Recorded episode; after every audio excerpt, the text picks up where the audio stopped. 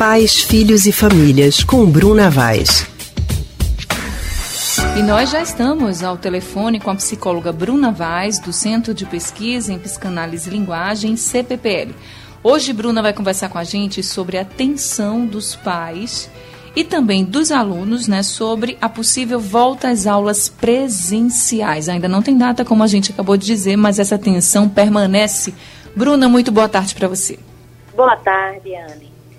Boa tarde, Bruna. Seja muito bem-vinda mais uma vez.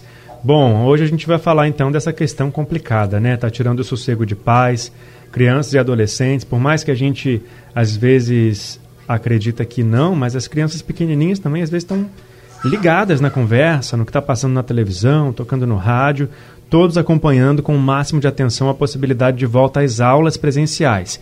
Aí vem essa situação, né? A síndrome relacionada à Covid-19 que acomete principalmente esse grupo, crianças e adolescentes.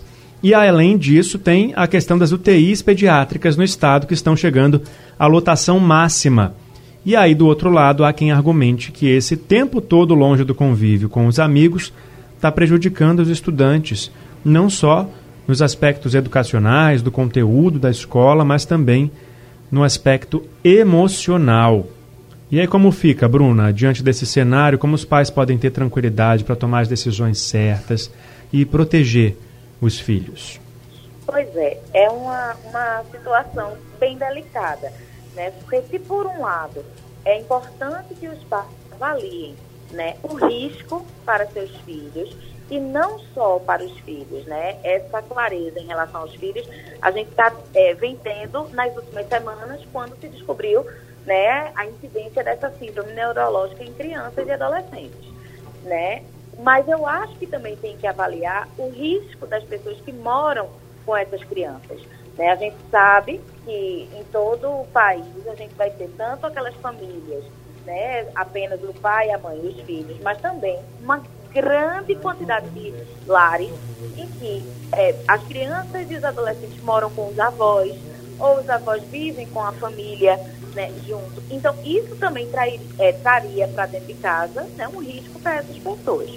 Por outro lado, né, a gente não pode desconsiderar que, de fato, o, é, é, o fato das crianças estarem em casa, isso tem sim um impacto emocional, né, principalmente porque eles estão numa fase de desenvolvimento.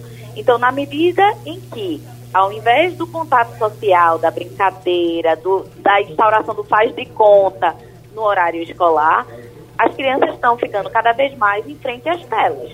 Então, a gente é, observa tanto as crianças muito diante da televisão, assistindo filmes, como também né, nos celulares, nos tablets.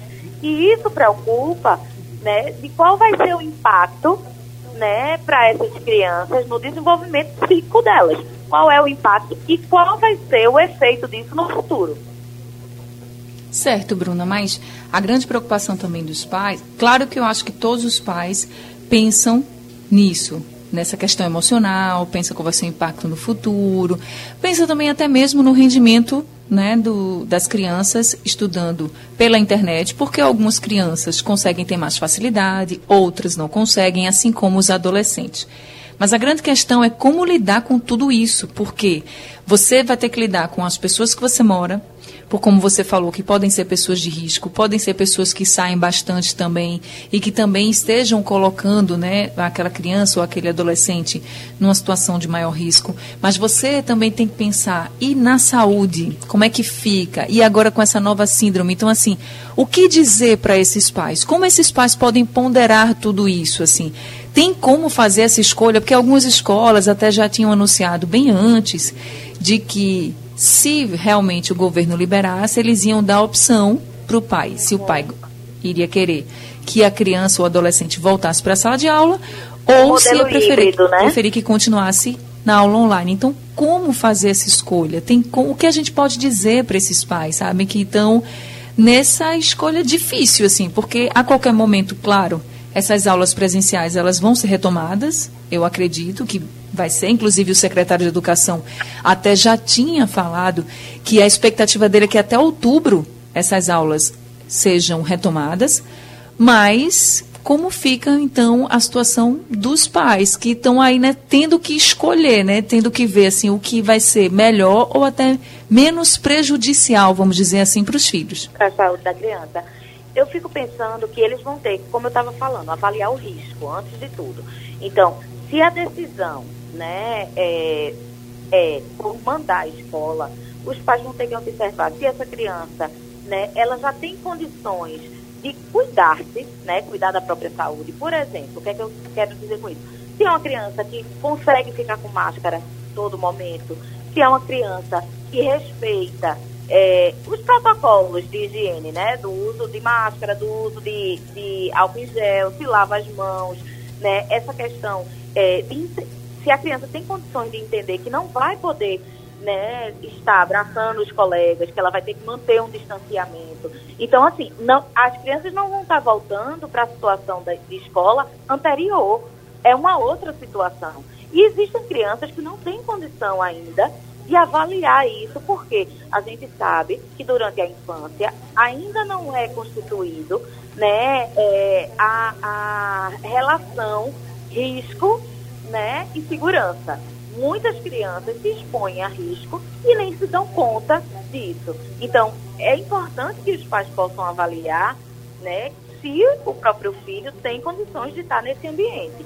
Não se trata apenas é, da, do governo abrir a possibilidade das aulas presenciais. Eu acho que os pais, os pais precisam tomar uma decisão, ter uma postura mais ativa nessa escolha. Né? E as escolas, por outro lado, a gente entende a angústia das escolas, né? da necessidade de voltar suas, suas atividades. No entanto, as escolas, as escolas também precisam estar muito é, é, perto desses pais para informar, sabe, quando uma criança não tem condição de estar nesse ambiente ainda.